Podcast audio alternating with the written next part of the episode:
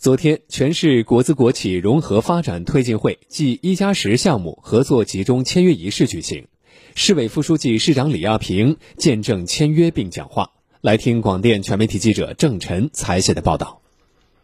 签约仪式上，市国资委分别与各县级市区以及部分金融机构代表签订战略合作备忘录和战略合作协议，国资金融服务联盟签约。市属国有企业代表与各县级市区国有企业及相关部门单位签订项目合作协议。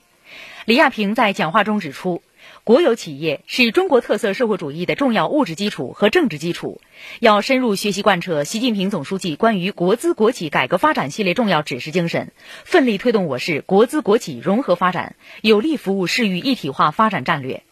李亚平要求。优化国资布局，紧扣服务大局、服务城市、服务产业、服务民生的功能定位，加快形成适应苏州城市发展要求的布局结构。